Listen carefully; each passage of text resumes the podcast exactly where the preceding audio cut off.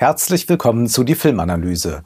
Heute mit Der Rausch von Thomas Winterberg. Thomas Winterberg ist ein bemerkenswerter Regisseur. Er hat einige schwache Filme gemacht. Aber es gibt da zwei großartige Werke, die ich nur jedem ans Herz legen kann. Das Fest und die Jagd. Und jetzt kommt ein drittes Meisterwerk hinzu mit der Rausch. Worum geht es? Es geht um vier Lehrer, so Mitte, Ende 40. Sie sind in der Midlife Crisis. Sie wissen nicht so recht, wie es weitergehen soll. Ja, soll es das denn schon alles gewesen sein?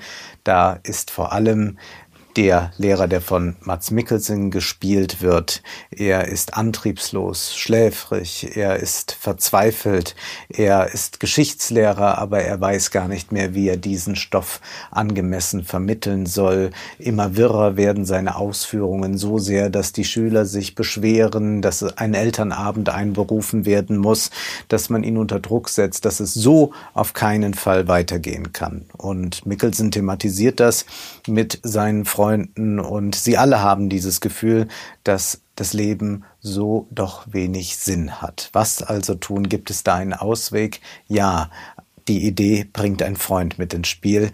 Da ist ein Psychologe, der nennt sich Finn Skarderyn oder den gibt es wirklich, muss man sagen.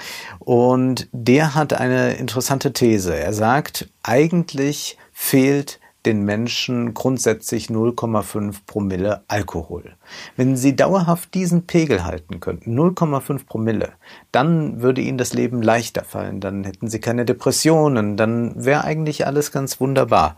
Und diese Freunde, die sagen sich, wir wollen mal schauen, ob diese Hypothese tatsächlich zutrifft. Die vier Freunde versuchen es. Vor allem sehen wir dann Mats Mikkelsen dabei zu, wie er mit neuem Elan durchs Leben tänzelt, sein Unterricht wird plötzlich sehr anschaulich und unterhaltsam wie nie.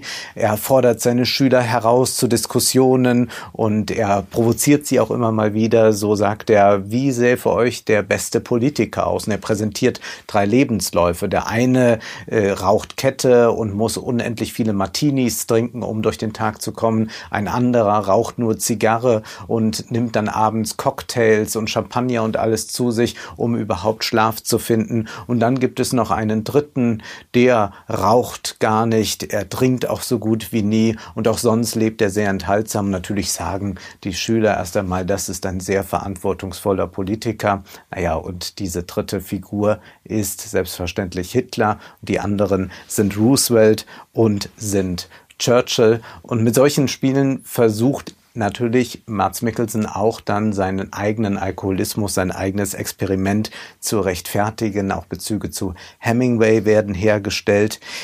Diese kontraintuitive Betrachtungsweise, zu der die Schüler angeleitet werden, ist auch etwas, was die Filme auszeichnet von Winterberg. Nicht nur bei Der Rausch ist das so, sondern auch bei den genannten, bei Das Fest und die Jagd. Winterberg zeichnet keine Klischees. Er bestätigt nicht Seh- und Denkgewohnheiten, sondern er arbeitet gegen sie an. Es gibt bei ihm so eine Grundskepsis gegenüber Gemeinschaften, gegenüber Gruppenzwängen und Repressionen. Es geht immer darum, dass vielleicht auch der Einzelne Recht haben könnte, dass da ganz viele was nicht gesehen haben. Also deswegen ist das gar nicht so abwegig, einmal zu prüfen, ob diese These vielleicht doch stimmt mit den 0,5 Promille. Aber natürlich bleibt es nicht dabei.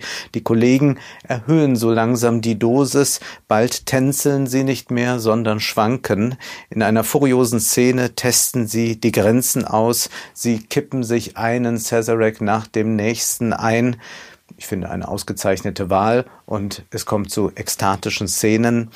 Katharsis ist da nicht weit, die Reinigung der Gefühle. Und die Frage steht natürlich im Raum, wird hier der Alkoholismus verherrlicht? Eine ganze Weile wird ja schon das Rauchen im Film zensiert oder zumindest unterlässt man es. Wie ist es mit dem Alkohol? Naja, auch getrunken wird gar nicht mehr so viel. Und dass diese Frage jetzt zum Teil an diesen Film gestellt wird, wird hier etwa der Alkoholismus verherrlicht, ist doch etwas sehr Eigenartiges.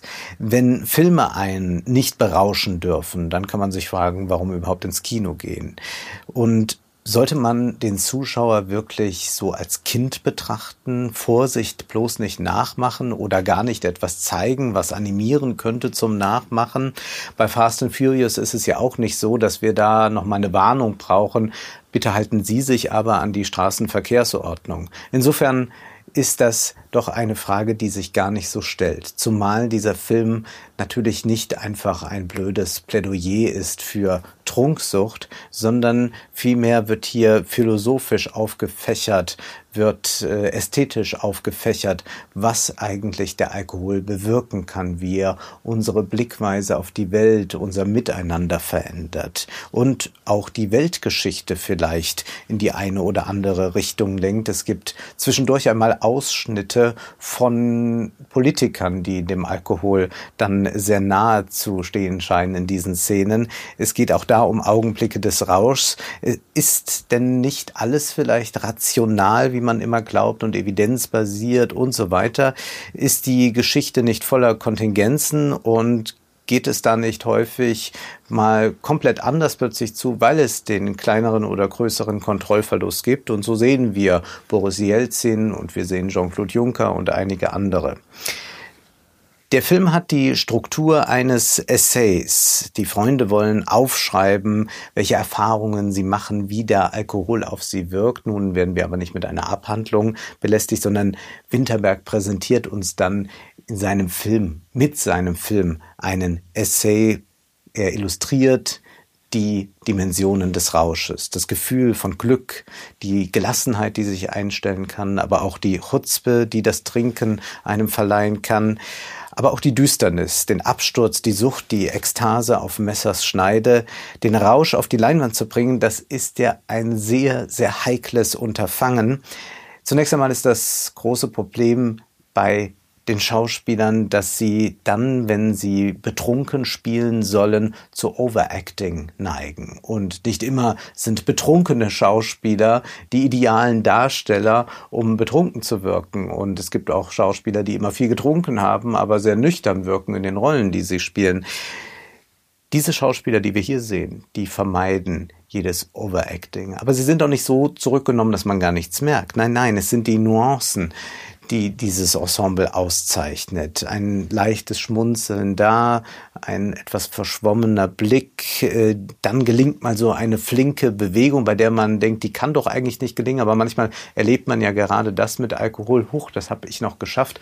Und so ist das auch in diesem Film alles furios dargestellt. Ich würde schon sagen, wir sehen hier somit die beeindruckendste schauspielerische Leistung der vergangenen Jahre.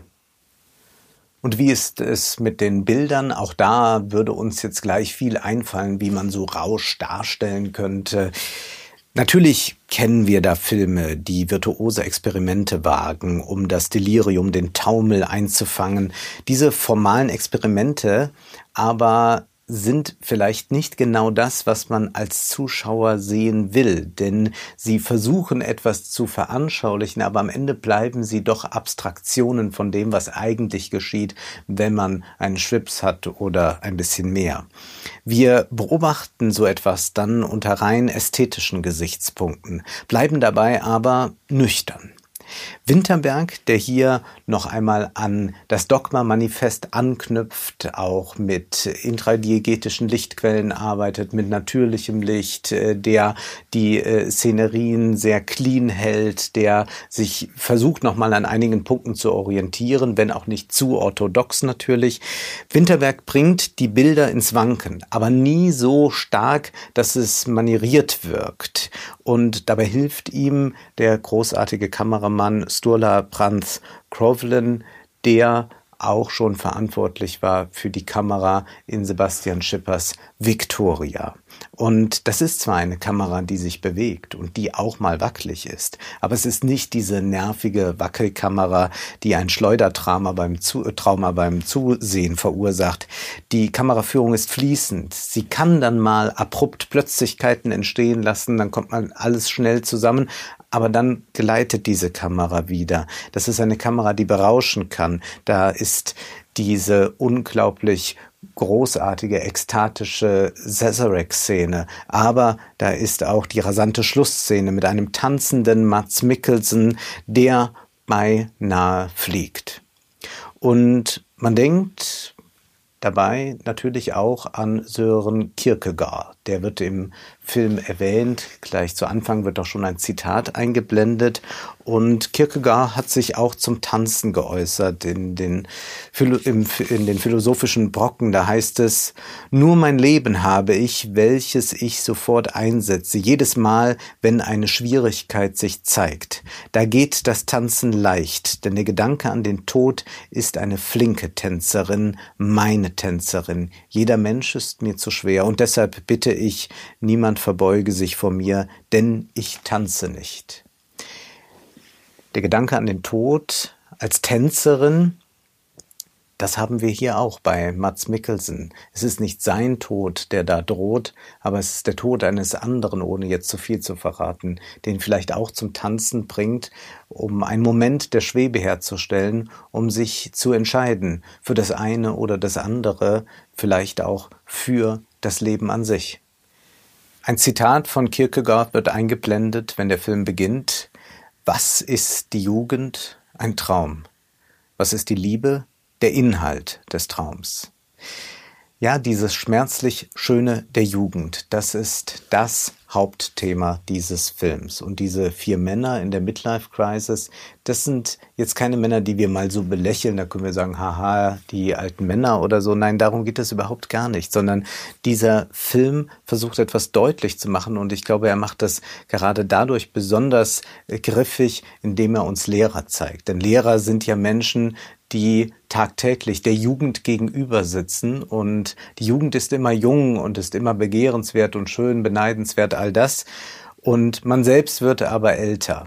Das ist eine Erfahrung, die natürlich jeder macht, aber die vielleicht dann Lehrer nochmal in einem ganz besonderen Maße machen, indem sie das tagtäglich vor sich haben und dass sie dort unterrichten und wissen aber, dass sie in das Stadium der Jugend nicht mehr zurückkommen. Aber das ist etwas, wonach sich diese Männer natürlich in irgendeiner Weise sehnen, ohne jetzt in einen Jugendwahn zu verfallen.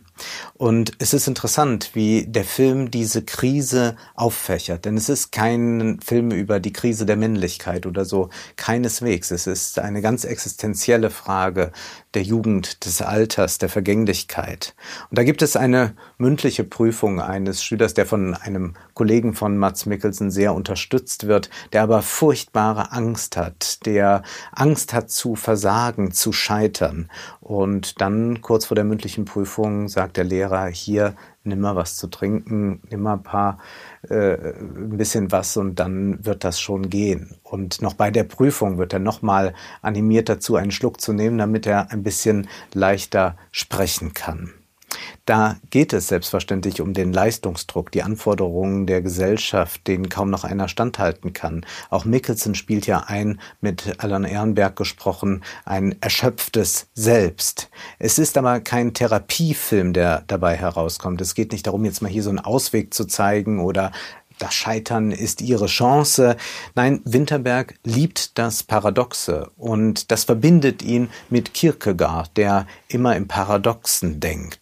Das Paradoxon ist eine Möglichkeit, sich selbst in die Schwebe zu versetzen und dann vielleicht die existenzielle Entscheidung zu treffen. Und das Paradoxe ist auch das, was wir in dem Film wiederfinden. Da geht es ja einmal darum, dass man zur Mündigkeit erzogen wird, aber zur Mündigkeit muss man ja irgendwie auch selbst kommen und da kann man nicht hingezogen werden. Es geht um das Schüler-Lehrer-Verhältnis. Wir haben hier Verantwortungsträger, die sich eigentlich unverantwortlich verhalten, aber dadurch wieder Verantwortung übernehmen können, nämlich gut unterrichten können. Der Alkohol, ja, da ist es so, dass wir uns dabei selbst verlieren, aber auch zu uns selbst kommen. Wie gewinnen wir die Kontrolle über unser Leben zurück? Vielleicht durch einen Kontrollverlust. Wir leben ja heute, Gilles Deleuze hat das schon vor ein paar Jahrzehnten geschrieben, in einer Kontrollgesellschaft. Davon sind auch anfangs die Männer geprägt. Sie kontrollieren noch mit einem Alkoholtester genau diese 0,5 Promille, bis sie dann irgendwann aus diesem Schema ausscheren. Und einer wird sich dabei ganz verlieren, andere aber verstehen es sich selbst für den Vollrausch ganz bewusst zu entscheiden und auch wieder dagegen.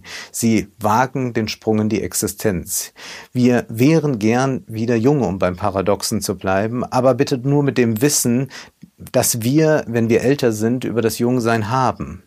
Und worum geht es in der mündlichen Prüfung dann mit diesem ängstlichen Jugendlichen? Es geht um einen Text von Kierkegaard, der heißt Der Begriff der Angst. Und da sagt äh, Kierkegaard, dass es, äh, dass der Mensch eine Synthese ist aus dem Seelischen und dem Körperlichen.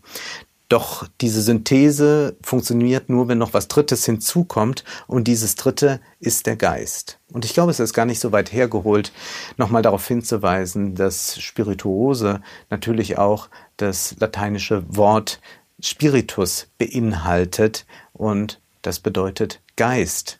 Bei Kierkegaard wird das Ganze dann auf christliche Weise gelöst. Das Christentum ist dann für ihn ein Anker. Und es ist auch äh, kein Zufall, dass Kierkegaard so stark vorkommt, denn Winterberg ist verheiratet äh, mit einer Theologin, die ihn auch bei diesem Film beraten hat. Winterberg zeigt uns jetzt aber nicht in irgendeiner Weise einen christlichen Weg, dem wir nachfolgen können, sondern er versucht das mit filmischen Mitteln zu lösen. Er zeigt uns Momente in der Schwebe oder mit Kierkegaard gesagt Augenblicke. In der Begriff der Angst, da heißt es, der Augenblick ist ein bildlicher Ausdruck, und wir sind ja im Film, und insofern nicht so gut zu handhaben. Doch für den, der darauf achten will, ist es ein schönes Wort. Nichts ist so schnell wie der Blick des Auges und doch ist er kommensurabel für den Gehalt des Ewigen. Also da haben wir wieder das Paradoxe. So verstanden ist der Augenblick nicht eigentlich das Atom der Zeit, sondern der Ewigkeit. Er ist der erste Reflex der Ewigkeit in der Zeit, ihr erster Versuch, die Zeit gleichsam anzuhalten. Die Synthese von Zeitlichem und Ewigem ist keine zweite Synthese, sondern Ausdruck jener ersten Synthese, der zufolge der Mensch eine Synthese aus Seele und Körper ist, getragen von Geist. Sobald der Geist gesetzt ist, ist der Augenblick da. Dieser Film produziert diese Augenblicke und er ist auch ein Film der Blicke, der Blickrichtungen. Die Kamera folgt immer wieder diesen Blicken, stellt die Verbindungen zwischen den Figuren her über Blicke, so wie wir das oft tun. Im Augenblick des Rauschs werden Jugend und Glück für einen Augenblick Ewigkeit. Und dafür ist ja das Kino da, damit wir für Augenblicke nicht nur schauen, sondern sehen. Das war die Filmanalyse mit Wolfgang M. Schmidt. Ihr könnt den Podcast finanziell unterstützen. Entweder unter www.paypal.me-filmanalyse oder unter der in der Beschreibung angegebenen Bankverbindung. Vielen Dank.